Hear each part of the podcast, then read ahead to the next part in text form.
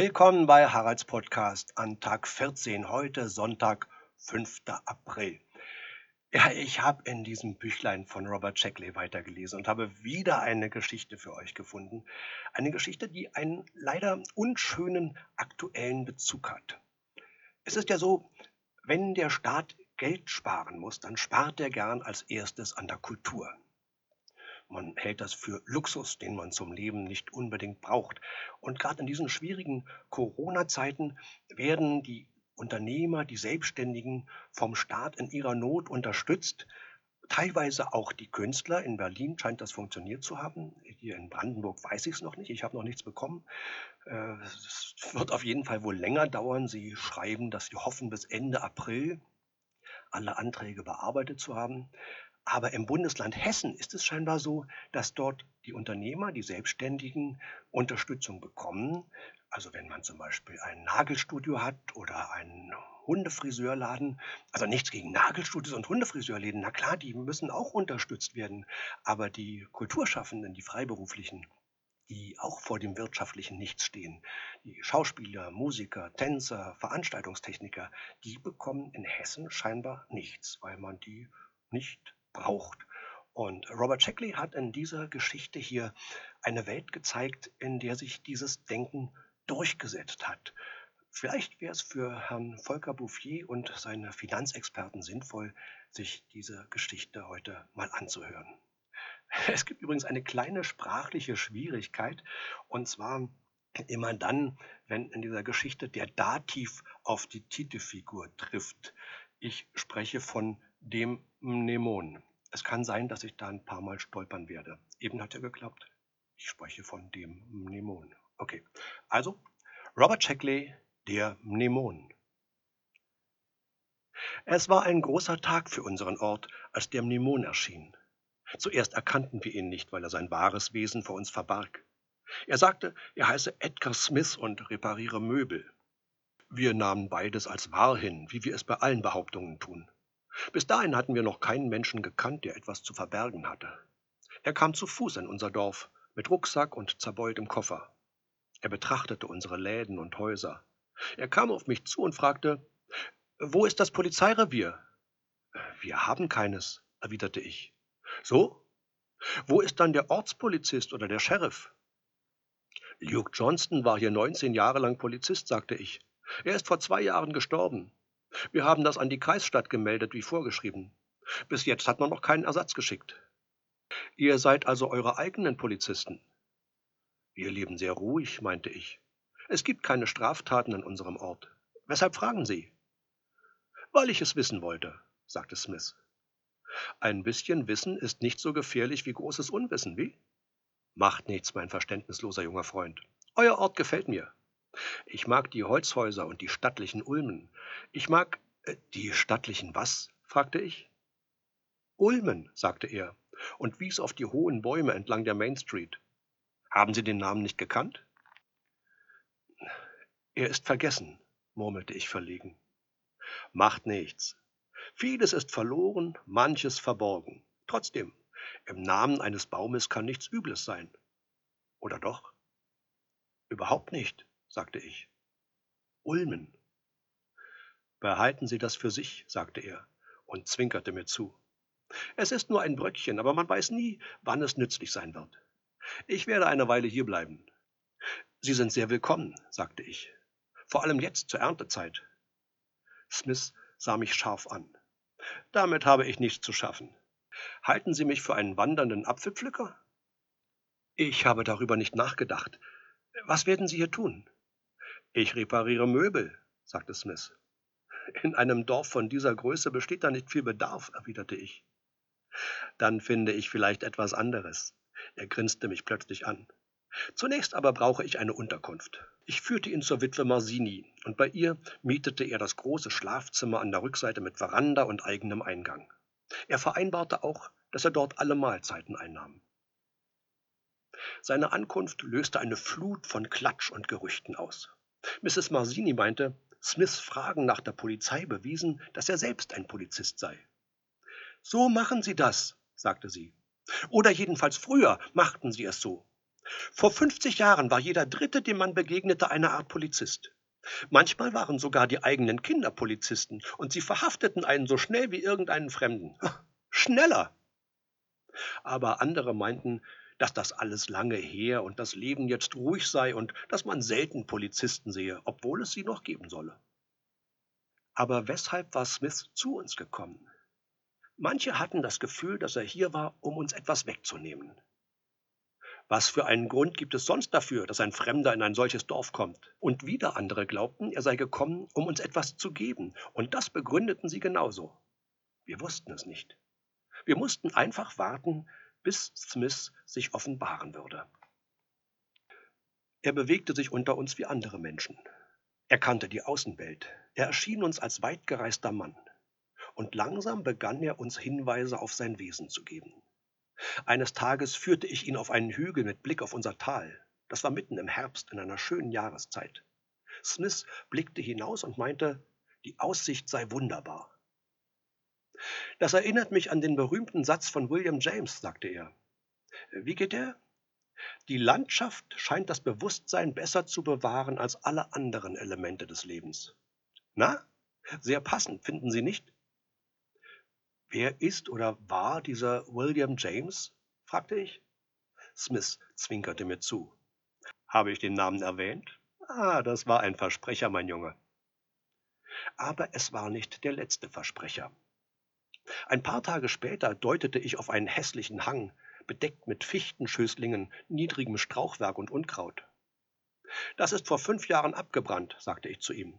Jetzt dient es keinem Zweck mehr. Ja, ich sehe es, meinte er. Und doch sagt uns Montaigne, dass es nichts Nutzloses in der Natur gibt, nicht einmal die Nutzlosigkeit selbst. Und ein andermal, als er durch den Ort ging, blieb er stehen, um Mrs. Vogels spätblühende Bauernrosen zu bewundern. Blumen haben wirklich die Blicke von Kindern und die Münder von alten Männern, sagte er. Genauso wie Chazal es behauptet hat. Gegen Ende der Woche trafen sich einige von uns im Hinterzimmer von Edmunds Laden und diskutierten über Mr. Edgar Smith. Ich berichtete, was er zu mir gesagt hatte. Bill Edmonds erinnerte sich, dass Smith einen Mann namens Emerson zitiert hatte, wonach Einsamkeit unnütz sei und Gesellschaft tödlich. Billy Faulkner erzählte uns, dass Smith ihm gegenüber Ion von Chios zitiert habe, das Glück unterscheide sich von der Kunst stark, schaffe aber viele Dinge, die ihr ähnlich seien. Und Mrs. Gordon lieferte plötzlich das beste Beispiel. Ein Satz, der laut Smith vom großen Leonardo da Vinci stammte. Wenn die Hoffnung stirbt, beginnen die Gelübde. Wir sahen einander an und blieben stumm. Allen war klar, dass Mr. Edgar Smith oder wie er sonst heißen mochte, kein schlichter Möbeltischler war. Schließlich sprach ich aus, was wir alle dachten. Freunde, sagte ich, dieser Mann scheint ein Mnemon zu sein.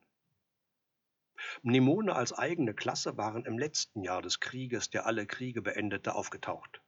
Funktion war es, wie sie selbst verkündeten, sich Werke der Literatur einzuprägen, die in Gefahr schwebten, verloren zu gehen, vernichtet oder unterdrückt zu werden. Zunächst begrüßte der Staat ihre Bemühungen, ermutigte sie, belohnte sie gar mit Renten und Zuschüssen. Aber als der Krieg aufhörte und die Herrschaft der Polizeipräsidenten begann, änderte sich die Politik des Staates. Man beschloss grundsätzlich, die peinliche Vergangenheit abzustoßen, in und aus der Gegenwart eine neue Welt zu erbauen. Störende Einflüsse sollten gnadenlos ausgemerzt werden. Rechtdenkende Menschen waren sich darin einig, dass ein Großteil der Literatur bestenfalls überflüssig, schlimmsten Fall subversiv sei. War es denn nötig, die Äußerungen eines Diebes wie Villon, eines Homosexuellen wie Genet, eines Kranken wie Kafka zu bewahren? Mussten wir tausend voneinander abweichende Meinungen erhalten und dann erklären, weshalb sie falsch seien?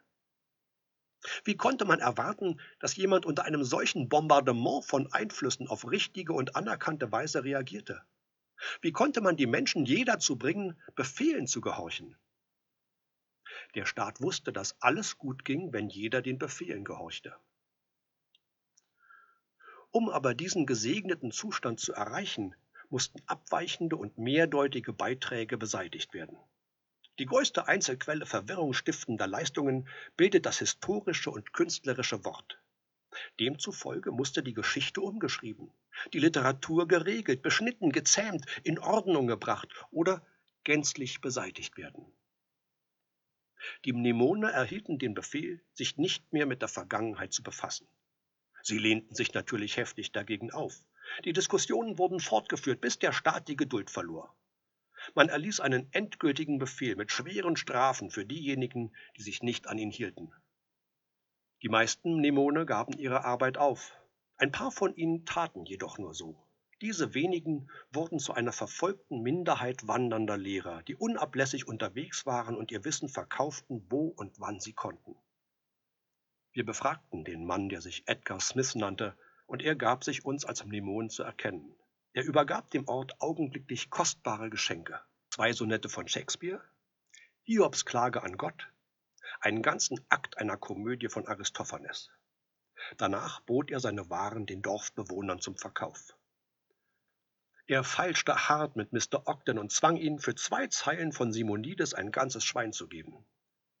Mr. Bellington, der zurückgezogen lebte, gab seine goldene Uhr für einen Spruch von Heraklit. Er empfand das als angemessen. Die alte Mrs. Heath tauschte ein Pfund Gänsefedern gegen drei Strophen aus einem Gedicht mit dem Titel Atalante in Calydon von einem Mann namens Swinburne.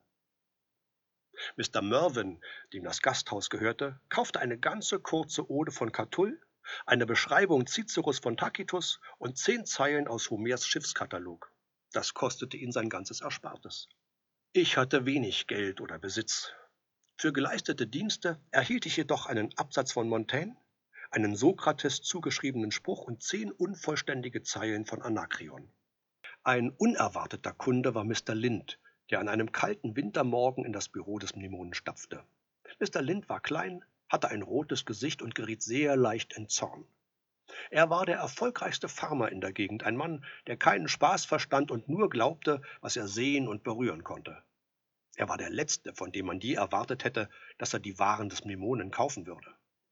Selbst ein Polizist wäre ein plausiblerer Kunde gewesen. So, so, begann Lind und rieb sich die Hände. Ich habe von Ihnen und Ihrer unsichtbaren Ware gehört. Und ich von Ihnen, sagte der Mnemon mit einer Spur von Boshaftigkeit. Sind Sie geschäftlich gekommen? Ja, bei Gott, rief Lind. Ich möchte ein paar von Ihren feinen alten Wörtern kaufen. Das überrascht mich wirklich, meinte der Mnemon. Wer hätte sich je träumen lassen, einen gesetzestreuen Bürger wie Sie in einer solchen Lage zu finden, dass er Dinge kauft, die nicht nur unsichtbar, sondern auch verboten sind? Nicht aus eigener Wahl, betonte Lind. Ich bin nur um meiner Frau willen hergekommen, die sich zurzeit nicht wohlfühlt. Nicht wohl? Das wundert mich nicht, sagte der Mnemon. Bei der Arbeitslast, die sie ihr aufhalten, würde ein Ochse zusammenbrechen. Mann, das geht sie nichts an, gab Lind aufgebracht zurück. Doch, sagte der Mnemon. In meinem Beruf verteilen wir die Wörter nicht beliebig. Wir passen unsere Zeilen dem Empfänger an. Manchmal finden wir nichts Passendes und verkaufen dann gar nichts. Ich dachte, Sie verkaufen Ihre Ware an alle Kunden. Da sind Sie falsch unterrichtet. Ich kenne eine Ode Pindars, die ich Ihnen für keinen Preis verkaufen würde. So können Sie nicht mit mir reden, Mann. Ich spreche, wie es mir beliebt. Sie sind nicht verpflichtet, bei mir zu kaufen. Mr. Lind funkelte ihn an und schmollte und war beleidigt, aber es gab nichts, was er tun konnte. Schließlich sagte er, ich wollte nicht wütend werden. Verkaufen Sie mir etwas für meine Frau? Sie hatte vergangene Woche Geburtstag, aber das ist mir erst jetzt eingefallen. Sie sind ein feiner Typ, meinte der Mnemon. Sentimental wie ein Wiesel und fast so liebevoll wie ein Hai. Weshalb kommen Sie wegen des Geschenkes zu mir? Wäre ein stabiles Butterfass nicht passender? Nein, durchaus nicht, sagte Lind tonlos. Sie liegt schon den ganzen Monat im Bett und isst kaum. Ich glaube, sie stirbt. Und sie hat Wörter von mir verlangt? Sie bat mich, ihr etwas Hübsches mitzubringen. Der Mnemon nickte. Im Sterben. Nun, ich habe kein Mitgefühl für einen Mann, der sie ins Grab getrieben hat, und wenig für eine Frau, die sich ein Wesen wie sie ausgesucht hat. Aber ich habe etwas, was ihr gefallen wird. Etwas Heiteres, was es ihr leichter machen wird. Es kostet sie nur tausend Dollar. Gott im Himmel, Mann, haben Sie nichts Billigeres? Gewiss, sagte der Mnemon. Ich habe ein nettes, kleines, komisches Gedicht im schottischen Dialekt, bei dem die Mitte fehlt. Es gehört für 200 Dollar Ihnen. Und ich habe eine Strophe aus einer Gedenkode an General Kitchener, die Sie für 10 Dollar haben können. Sonst gibt es nichts. Nicht für Sie. Nun, dann, dann nehme ich das für 1000 Dollar, sagte Lind. Ja, bei Gott, das mache ich. Sarah ist jeden Penny davon wert. Schön gesagt, wenn auch zu spät. Nun passen Sie auf. Jetzt kommt es. Der Mnemon lehnte sich zurück, schloss die Augen und begann zu rezitieren. Lind lauschte, das Gesicht vor Konzentration angespannt. Und ich lauschte auch, verfluchte mein untrainiertes Gedächtnis und betete, dass man mich nicht aus dem Zimmer weisen würde.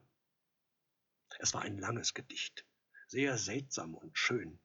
Ich kenne es noch immer ganz, aber zwei Zeilen davon beschäftigen mich am häufigsten. Verzaubert wunderbare Fenster, dem Schaum der Meere voll Gefahr geöffnet, im Traumland ohne Wiederkehr. Wir sind Menschen, unheimliche Wesen mit seltsamen Begierden. Wer hätte geglaubt, dass uns ein Durst nach dem Unaussprechlichen erfüllt? Was war das für ein Hunger, der einen Mann veranlasste, für einen Spruch der Gnostiker drei Scheffel Getreide zu geben? Sich am Geistigen zu ergötzen, das scheint es zu sein, was der Mensch tun muss. Aber wer hätte es von uns erwartet? Wer hätte uns für unterernährt gehalten, weil wir keinen Plato hatten? Kann jemand krank werden, weil es ihm an Plutarch mangelt? Kann man an fehlendem Aristoteles sterben? Ich kann es nicht bestreiten. Ich selbst habe die Folgen des plötzlichen Entzugs bei einem Strindbergsüchtigen beobachtet. Unsere Vergangenheit ist ein notwendiger Teil von uns, und ihn zu entfernen heißt, uns unrettbar zu verstümmeln. Ich kenne einen Mann, der Mut erst fand, nachdem man ihm von Epaminondas erzählt hatte, und eine Frau, die erst schön wurde, als sie von Aphrodite gehört hatte. Der Mnemon hatte einen natürlichen Feind in unserem Schullehrer, Mr. Witsch, der die autorisierte Fassung aller Dinge lehrte. Der Mnemon hatte auch einen Feind im Pfarrer Dalzes, der in der Vereinigten Patriotischen Kirche von Amerika unsere religiösen Bedürfnisse befriedigte. Der Mnemon trotzte beiden Autoritäten. Er sagte uns, Vieles von dem, was sie uns beibrächten, sei falsch, im Inhalt wie in der Zuschreibung oder eine Verhunzung berühmter Aussprüche umformuliert, damit sie das Gegenteil dessen aussagten, was die Verfasser ursprünglich gemeint hatten. Der Mnemon sägte am Fundament unserer Zivilisation, als er die Gültigkeit der folgenden Sätze bestritt. Die meisten Menschen führen ein Leben von stillem Streben. Das ungeprüfte Leben lohnt sich am meisten. Erkenne dich selbst innerhalb anerkannter Grenzen. Wir hörten dem Mnemon zu, wir bedachten, was er uns erzählte. Langsam und gequält begannen wir wieder zu denken, die Vernunft zu gebrauchen, uns eigene Gedanken zu machen. Und damit begannen wir auch wieder zu hoffen. Die neoklassische Blüte unseres Ortes war von kurzer Dauer, intensiv, überraschend und eine Freude für uns alle. Nur einmal warnte mich etwas, dass das Ende bevorstand. Im Vorfrühling half ich einem Nachbarkind bei seinen Aufgaben. Der Junge besaß eine neue Ausgabe von Dunsters Allgemeiner Geschichte, und ich überflog die Seiten über das silberne Zeitalter von Rom. Ich brauchte ein paar Minuten, um zu begreifen, dass Cicero fehlte. Er war nicht einmal im Register aufgeführt, wo viele unbedeutende Dichter und Redner standen. Ich fragte mich, welcher Verbrechen er rückwirkend für schuldig befunden worden war. Und dann kam eines Tages plötzlich das Ende. Drei Männer erschienen in unserem Dorf. Sie trugen graue Uniformen mit Abzeichen aus Messing. Ihre Gesichter waren breit und leer, und sie bewegten sich steif in ihren schweren schwarzen Stiefeln. Sie traten überall gemeinsam auf und blieben stets nah beieinander. Sie stellten keine Fragen. Sie sprachen mit niemandem. Sie wussten genau, wo der Mnemon wohnte. Sie zogen einen Stadtplan zu Rate und gingen hin. Sie blieben etwa zehn Minuten in Smiths Zimmer. Dann traten die drei Polizisten wieder auf die Straße hinaus, nebeneinander im Gleichschritt. Ihre Blicke zuckten hin und her, sie wirkten angstvoll. Sie verließen schnell unseren Ort. Wir begruben Smiths auf einem Hügel über dem Tal, in der Nähe der Stelle, wo er das erste Mal William James zitiert hatte, zwischen spät blühenden Blumen mit den Blicken von Kindern und den Mündern alter Männer. Mrs. Blake hat mit einer für sie ganz untypischen Geste ihren letztgeborenen Cicero genannt. Mr. Lind bezeichnet seinen Obstgarten als Xanadu. Ich selbst bin ein eingeschworener Anhänger Zarathustras geworden, aus schlichtem Glauben heraus, weil ich nichts über diese Religion weiß, außer dass sie einen Menschen dazu bewegt, die Wahrheit zu sagen und den Pfeil gerade fliegen zu lassen. Aber das sind nutzlose Gesten. In Wahrheit haben wir Xanadu unwiederbringlich verloren, haben wir Cicero und Zarathustra verloren. Und was noch? Welche großen Schlachten wurden geschlagen, welche Städte gebaut, welche Urwälder erobert, welche Lieder wurden gesungen, welche Träume geträumt. Jetzt, zu spät, sehen wir, dass unsere Intelligenz ein Gewächs ist, das in den fruchtbaren Feldern der Vergangenheit verwurzelt sein muss. Kurz, unser Kollektivgedächtnis, kostbarstes Teil, ist uns genommen und wir sind wirklich verarmt. Im Austausch für die Schlösser des Geistes haben unsere Herrscher uns Lehmhütten gegeben, die man berühren kann. Ein schlechter Tausch für uns. Den Mnemonen hat es nach amtlicher Darstellung nie gegeben. Durch einen Machtspruch wird er als unerklärbarer Traum, als Sinnestäuschung eingestuft, wie Cicero. Und ich, der ich diese Zeilen niederschreibe, werde auch bald nicht mehr sein. Wie bei Cicero und dem Mnemonen wird auch meine Wirklichkeit verboten werden. Nichts kann mir helfen. Die Wahrheit ist zu zerbrechlich, sie birst zu leicht in den eisernen Fäusten unserer Herrscher. Ich werde nicht gerecht werden. Man wird sich meiner nicht einmal erinnern. Denn wenn selbst der große Zarathustra auf ein einziges Gedächtnis beschränkt und dieses getötet werden kann, welche Hoffnung gibt es dann für mich? Generation von Kühen, Schafen, Schweinen. Wir haben nicht einmal den Lebensgeist von Ziegen. Wenn Epaminondas ein Mann war, wenn Achilles ein Mann war, wenn Sokrates ein Mann war, sind wir dann auch Männer?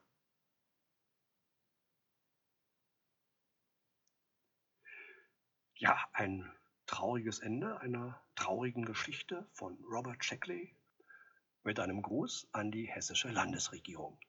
Ich sage Tschüss bei Haralds Podcast.